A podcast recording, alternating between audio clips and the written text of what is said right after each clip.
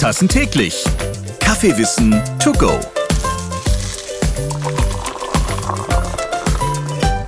Moin zusammen, schön, dass ihr wieder dabei seid. Ich bin Ralf Potzus und in diesem Podcast geht es um Kaffeeliebe und Nachhaltigkeit. Denn gut sein und die Welt retten, das ist gar nicht so leicht. Dazu die ewige Frage, Espresso oder Filterkaffee. In unserem Pocket-Format Kaffeewissen to go, da ist immer Karina Schneider am Start.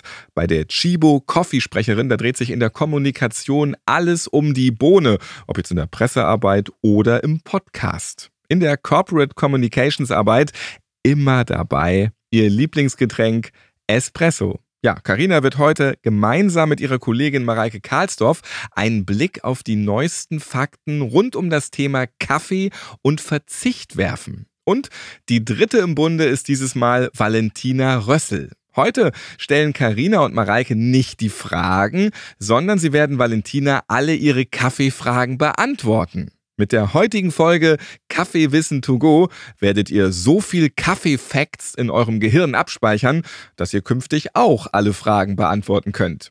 Also Mädels, ran an die Mikros. Moin, liebe Hörerinnen und Hörer. Ich bin Valentina, Praktikantin bei Chibo. Mich hört ihr hier heute zum ersten Mal, denn die liebe Karina, die ihr hier sonst hört, hat ihren Platz heute als Fragenstellerin eingetauscht und ist nun Gast im heutigen Podcast. Warum? Das erzählen wir euch gleich. Aber erstmal, hallo Karina. Moin. Wir beiden sind heute aber gar nicht alleine, denn mir gegenüber sitzt noch ein zweiter Gast. Mareike ist Communication Managerin bei Chibo und ihr kennt sie bereits aus früheren Folgen Fünf Tassen täglich. Schön, dass du auch heute wieder dabei bist, Mareike. Moin, ich freue mich wieder dabei zu sein. Genau, und wir drei, wir sitzen heute hier, denn es geht um den alljährigen Kaffee-Report. Das ist ein Report, der interessante Fakten und Wissenswertes rund um den Kaffee enthält und jährlich in Kooperation mit Brand 1 und Statista von Chibo herausgegeben wird. Ihr beide, liebe Karina, liebe Mareike, sitzt heute hier als Expertinnen zu diesem Thema, denn ihr kümmert euch in eurer Arbeit um den Kaffee-Report. Der Kaffee-Report 2023 trägt den Titel Verzicht. Und von daher möchte ich von euch nun zum Start als allererstes einmal wissen, worauf würdet ihr denn am ehesten verzichten, um Geld zu sparen? Wie sieht's denn zum Beispiel bei euch mit Kulturveranstaltungen aus? Würdet ihr auf Konzerte verzichten? Oh, schwierig. Hm, Konzerte schon eher. Kulturveranstaltungen ich sag mal, Partys könnte ich schwer drauf verzichten. Hm, na, guck mal, und da würde es mir im Zweifelsfall eher leichter fallen. Ich hätte größere Schwierigkeiten, vielleicht auf Sport oder sonstige schöne Dinge im Leben zu verzichten. Menschenmengen sind ja eh nicht so mein Ding, vor allem wenn sie groß sind. Insofern, da sage ich doch direkt ja. Okay, da haben wir ja schon mal zwei unterschiedliche Meinungen von euch beiden. Jetzt kommt ein Thema, das würde mir persönlich sehr schwer fallen, aber deswegen frage ich euch mal, wie sieht's denn mit Urlaub aus? könnte ich nicht drauf verzichten. Ich brauche das, egal ob Berge, Meer, einfach raus. Nee, könnte ich nicht drauf verzichten. Ich finde das auch wahnsinnig schwierig, sich vom Urlaub verabschieden zu müssen. Allerdings haben wir auch gelernt, in der Corona-Zeit blieb uns ja auch eine Zeit lang gar nichts anderes übrig, als irgendwie den Urlaub hinten anzustellen. Ich erinnere mich gerade an das Beherbergungsverbot, gefühlt schon echt lange her und geschlossene Grenzen. Echt gut, dass das ähm, nicht mehr der Fall ist, aber da haben wir alle einmal erlebt, was passiert, wenn man nicht mehr richtig verreisen kann. Das stimmt. Und vielleicht auch gelernt, dass Urlaub auch vor der Tür geht. Man muss nur wissen, wie. Genau, dann eine weitere Frage. Was sagt ihr zu Restaurant- und Kaffeebesuchen? Könnte ich drauf verzichten, vor allem auf Kaffeebesuche? Ich meine, ich arbeite bei Chibo. ich sitze an der Quelle. Restaurantbesuche, ja, haben wir auch durch die Corona-Pandemie gelernt, ist möglich, aber man freut sich jetzt auch irgendwie wieder mal woanders zu essen als zu Hause und per Lieferdienst. Und auch da sind wir wieder verkehrt herum, denn ich würde eher auf den Restaurantbesuch verzichten, denn auf den Kaffeebesuch, weil doch dieses Gefühl von ähm, ja, gerade irgendwie in den Café reingehen, nochmal einen schönen Espresso in der Hand haben oder einen tollen Flat White, ist doch was ganz Besonderes. Insofern, ich würde dann doch eher die große Nummer hinten anstellen. Auch hier wieder unterschiedlich. Dann will ich noch von euch wissen, ich komme immer mit der Bahn zur Arbeit. Wie sieht's denn bei euch aus? Kommt ihr mit dem Auto und wenn ja, könntet ihr darauf verzichten? Ich habe kein Auto. Und ich habe ein Auto, ein sehr altes Auto, den alten Golf, den liebe ich sehr. Und trotzdem verzichte ich ganz häufig auf den, weil ich fast nur mit dem Fahrrad unterwegs bin in der Stadt. Ähm, ist viel nachhaltiger, bequemer, entspannter, frische Luft und so. Also insofern, das Auto darf wenn es einen Parkplatz hat, gerne geparkt bleiben. Und Mareike hat die Zahlen dazu. Genau, ich ähm, gucke jetzt mal mit euch auf die Zahlen, wie die deutschen Kaffeetrinker jetzt in unserem diesjährigen Kaffeereport zu diesen Fragen geantwortet haben. Zu den Kulturveranstaltungen, darauf könnten 44,1 Prozent verzichten. Auf den Urlaub könnten 29,3 Prozent verzichten. Bei den Restaurant-Kaffeebesuchen sind es 43,9 und ähm, die Deutschen, die am ehesten auf ihr Auto verzichten könnten, belegen den Platz mit 16,3 Prozent. Okay, dann vielen Dank dir für die Zahlen. Und dann möchte ich von euch wissen, wie sieht's denn mit eurem Lieblingsgetränk, dem Kaffee, aus? Könntet ihr euch jemals vorstellen, auf Kaffee zu verzichten? Ich könnte nicht auf Kaffee verzichten. Ich hab's ab und zu mal probiert, ähm, einfach eine Woche Detox und es fiel mir sowas von schwer. Deswegen ich könnte da wirklich sehr, sehr, sehr schwer drauf verzichten. Bis gar nicht.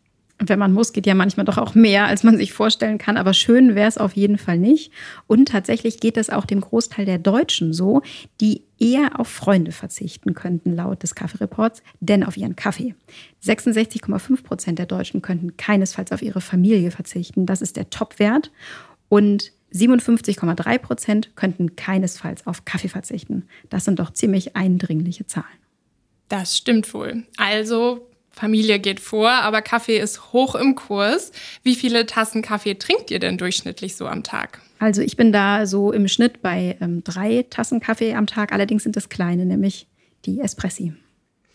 Ich äh, habe meinen Konsum deutlich heruntergeschraubt. Ich war mal bei ja fünf bis sechs Tassen, lieg jetzt aber voll im deutschen Durchschnitt und zwar bei circa 3,4 Tassen pro Tag.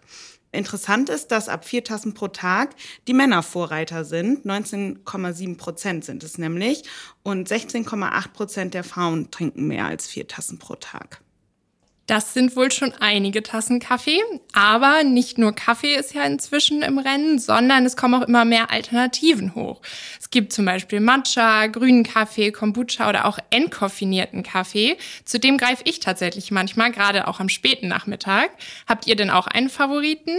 Also ich bin da tatsächlich raus, entkoffiniert, äh, ja gerne. Der Rest ist mir tatsächlich zu speziell und ich kann aus dem Nähkästchen plaudern. Wir haben tatsächlich ein äh, Matcha-Set samt super teurem Zubehör seit einigen Jahren im Schrank und es hat noch nicht einmal den Einsatz im Leben gefunden. Insofern, ich bleibe da meinem Espresso treu und ich kann auch noch ergänzen, dass es für 57,3 Prozent der Kaffeetrinker es keine Alternative gibt zu ihrem unvergleichlich geliebten Kaffeegenuss. Und für 4,7 Prozent ist der entkoffinierte Kaffee aber eine gute Alternative. Und wenn ihr da mehr zu hören wollt, hört auch gerne mal in die Podcast-Folge rein, die wir hier schon bei uns im Stream haben. Okay, da haben wir ja jetzt schon wieder was gelernt. Und äh, damit wir auch noch mehr lernen, habe ich jetzt mal eine Schätzfrage. A für euch beide und B natürlich auch für unsere Zuhörerinnen und Zuhörer. Was meint ihr denn, welches Land durchschnittlich den höchsten Pro-Kopf-Verbrauch von Kaffee weltweit in 2022 hatte? Hm, ich tippe irgendwie auf die nördlichen Länder, Mareike. Ich würde auch tatsächlich sogar Finnland sagen. Ich lege mich auf Dänemark fest. Beides schon mal keine schlechten Theorien. Gewonnen hat aber pro Kopf tatsächlich Luxemburg, ja ein sehr kleines Land. Hier sind wir mit 831 Tassen pro Jahr dabei. Und, liebe Mareike, Finnland war ein guter Tipp, weil dieses Land liegt tatsächlich auf Platz zwei mit 612 Tassen pro Jahr. Gefolgt von den Niederlanden mit 606 Tassen pro Jahr. Die Deutschen liegen dann doch etwas darunter. Hier sind wir bei 397 Tassen pro Jahr. 831 Tassen in Luxemburg bei dem kleinen Land, das ist eine echte Ansage. Aber hallo. Da trinkt wohl jemand gerne Kaffee, würde ich sagen. Genau, und ähm, dann wechseln wir mal ein bisschen das Thema und zwar zum Thema Nachhaltigkeit. Wie sieht denn die Kaufbereitschaft bei nachhaltigem Kaffee aus? Welche Rolle spielt nachhaltiger Konsum in Zeiten von Verzicht? Verglichen mit dem Jahr 2022 kaufen die Menschen weniger nachhaltigen Kaffee. Der Hauptgrund für den Großteil sind die Preise. Außerdem sind sich 24,5 Prozent der Befragten nicht sicher, welcher Kaffee eigentlich wirklich nachhaltig ist. Ah ja, okay. Also da gibt es anscheinend noch Unsicherheiten. Wo es ja eigentlich keine Unsicherheiten mehr gibt, ist, dass zum Beispiel der Mehrwegbecher nachhaltiger ist als der Einwegbecher. Wie sieht's denn da aus? Wird der genutzt? Ja, man, man würde sich was anderes wünschen als das, was wir jetzt gleich sagen. Aber tatsächlich ist es so, dass ähm, bei unserer Umfrage herauskam, dass fast 55 Prozent den Kaffee to go oftmals spontan trinken und daher nicht immer einen Mehrwegbecher dabei haben. Es ist, mangelt also so ein bisschen an der Praxistauglichkeit und dahingegen finden auch immer noch 32,7 Prozent einen Pappbecher einfach praktisch. Also da ist noch Luft nach oben. Das sieht ganz so aus. Also da können wir uns alle noch mal ein bisschen an die eigene Nase fassen und vielleicht dann beim nächsten Mal doch an den Mehrwegbecher in der Tasche denken. Dann noch mal zum Abschluss an euch beide die Frage, wie trinkt ihr denn euren Kaffee am liebsten?